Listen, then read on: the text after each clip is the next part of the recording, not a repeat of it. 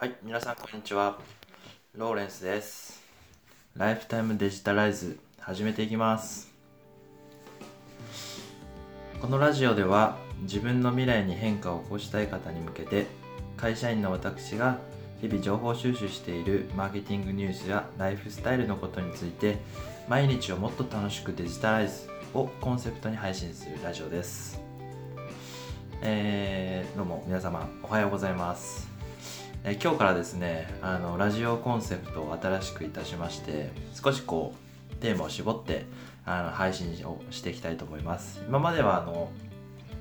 聞きながらラジオっていうちょっとこう緩い感じのラジオスタイルだったんですけどもえっともっとですねあのマーケティングのニュースだったりライフスタイルではこう働くとか学ぶってことについてもっとフォーカスしてあの皆さんに役立つ情報をあの届けていきたいなと思います。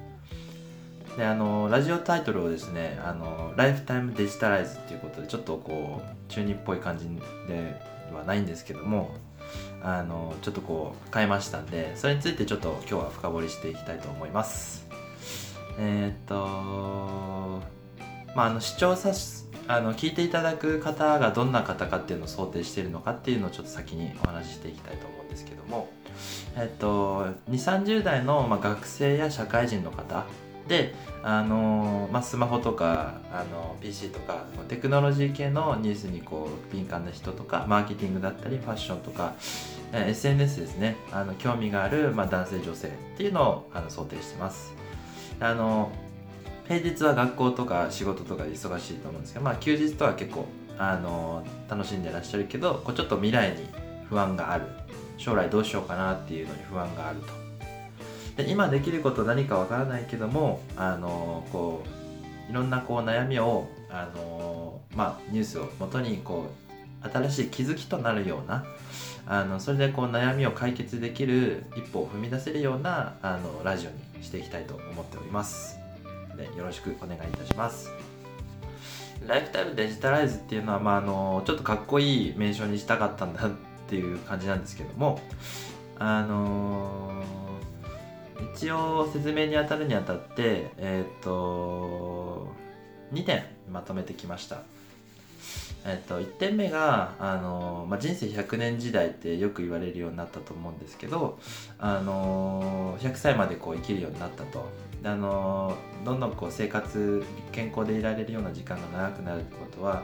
こう自分でいろんなことをあの会社とかに頼らないであのお金を稼いだりこう何か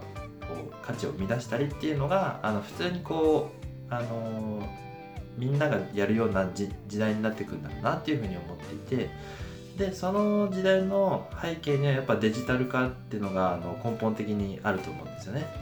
だあのデジタルディバイドってよく言われるんですけどあのインターネットとかのそういうテクノロジーを使える人と使えない人っていうのがすごくこう分断されていてでどんどんこうネイティブデジタルネイティブの人がこうあの成長ししていてあの世の中どんどんこうスマホもみんな持ってるような状態にもなって日本はかなりこうデジタル化が進んできてデジタル庁もできてる盛り上がってるとこなんですけどももっともっと当たり前にあのおじいちゃんおばあちゃんもあの普通にこうスマホで情報検索したりっていうのがなるあの社会に社会になると思いますのでそんな時にやっぱあの根底にそのデジタルっていうものをこう親しみを持っているか持っていないかってとっても大事だなと思ったのでテーマに入れたいなと思いました。で価値観っていうのもかなり変わってると思っていてあの100年時代だとその仕事をする働くっていうこともそうですし住む場所っていうこともそうですしやっぱあとお金をこうたくさん稼ぐのかそれなりなのかとかそのお金に対する価値観っていうのもあのどんどん転換していくと思っていてでやっぱそこに当たってもこういろんな人の、あの考え方は当然あると思うんですけど、まあ、それいろんな選択肢があるからこそ悩んじゃうってことがとても往々にしてあることだと思いますので、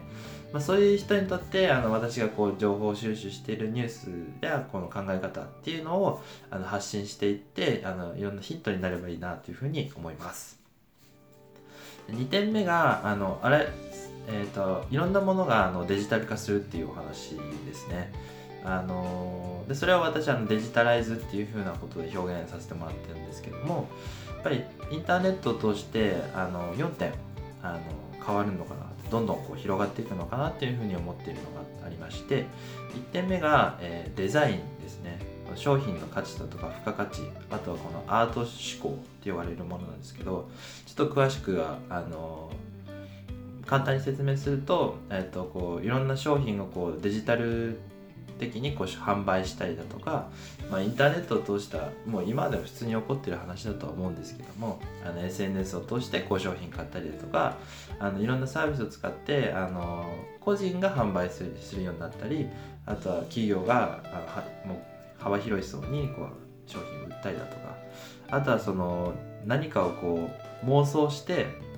あの作り出したものを現実にあの商品にしていくってそういうアート的な思考もあのどんどんこうデジタル化していくことによっていろんな人に広がっていくんじゃないのかなっていうふうに思ってます。であの言語についてなんですあ2点目が言語についてですね。これあのえっ、ー、とまあ、あのグローバル化ってもそうなんですけどいろんなこう社会日本もそうですけどあの世界とこうもう隔たりがどんどんなくなっていってあのまあ何ていうんですかね。インターネットで同時にこう商品をこう購入したりあのまあえっと、メルカリみたいな感じではあると思うんですけどこういろんなものをこうやり取りすることになると思うんですけどであの言葉についてもそれは言えると思っていてでいろんなあの言語でこういろんなやり取りができるようになった時にあのインターネットの力ってとても有効だと思いますのでまあそういうのもあの注目すべきポイントだなというふうに思っています。あとはあのコミュニ3つ目があのコミュニティについてですね。これもデジタル化するしてると思うんですけど、まあえっと、これはあのオンラインサロンですよね。やっぱり。オンラインサロンがあのもうどんどん広がっていってあのたくさんあると思うんです落合陽一さんですとかあのえっと、中田敦彦さんですとかあと西野さんですとかも、まあ、堀江さんも堀江さんもそうなんだと思うんですけどいろんな方がやっていらっしゃって、あのー、日本を超えてそのなんて個人が団体をこうインターネット上に作ってでそれでその企業うん。と企業とこうコラボしたりとかその新しいこうコミュニティがあのインターネットを通してこう形成されているっていうその今もう黎明期でどんどんこうあのたくさん現れてきてると思うんですよね。だからそういうのもあのデジタル化にこうなんて言うんでしょう。あの、まあ、一役買ってることだと思うのであのとても注目すべきポイントだなというふうに思ってます。あとは4つ目最後はですねあのパ個人パーソナル化ってことなんですけど、えーとまあ、個人が情報発信をするようになるとあの個人もその例えばスマホ1台であの動画を撮ったりこうやって録音したりいろんなことができるようなあの時代になったからこそあの情報もこうたくさん世に出るようになったわけですよね。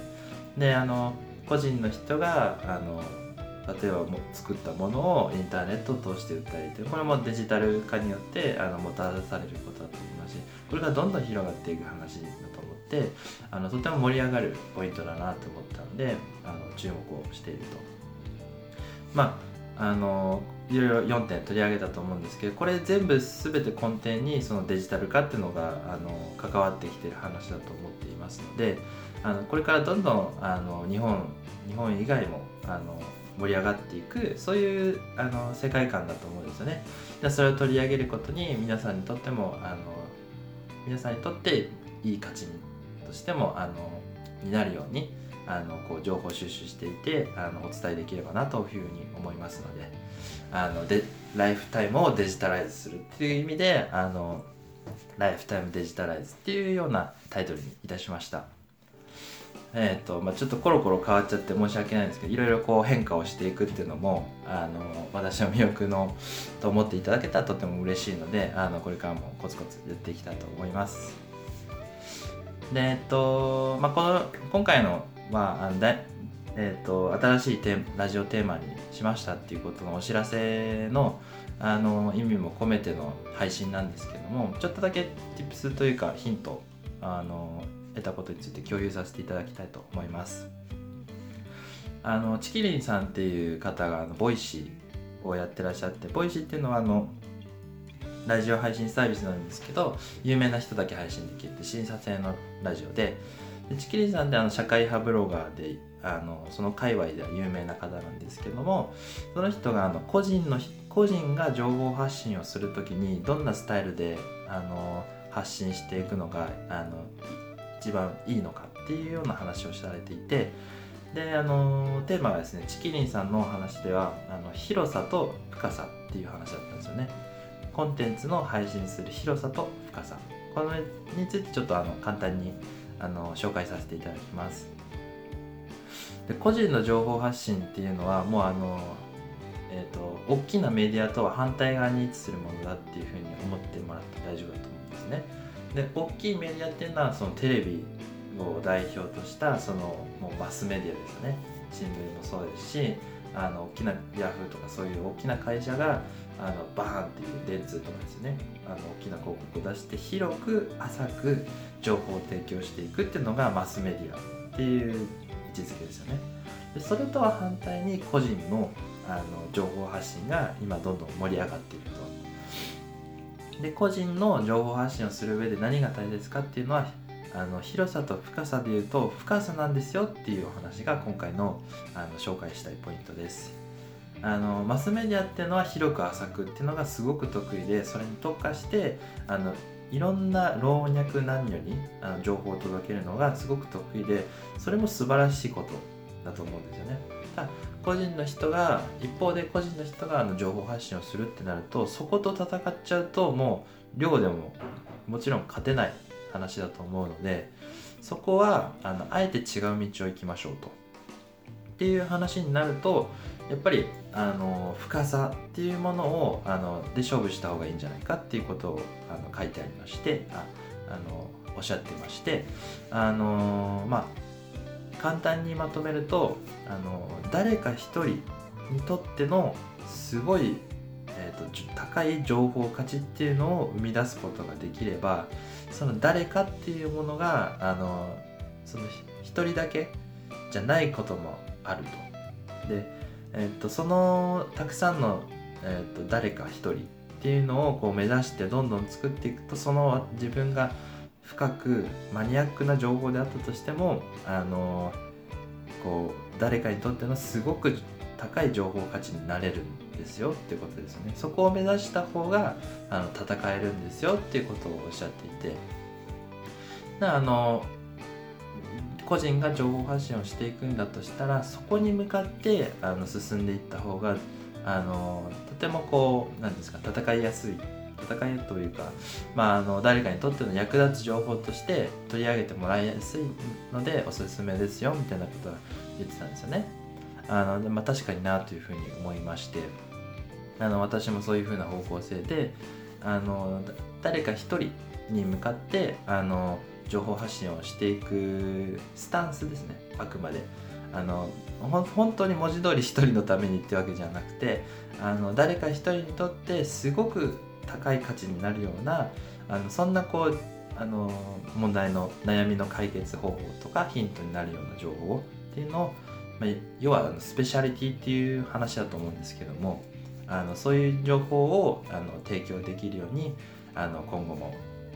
気をつけて配信していきたいと思いますので今後ともどうぞよろしくお願いいたします。あのこのラジオではですねあのブログも私書いてますしツイッターもやってますのであとはノートも書いてます。あのいろんなメディアの方でも、えーと、情報を発信していますのでそれぞれで気になったもし気になっていただけたらあのフォローしていただけたらとてもありがたいです。あのポッドキャスト配信あの聞いていただいている方もありがとうございます。えっ、と今後もあの配信をしていきますのでどうぞよろしくお願いいたします。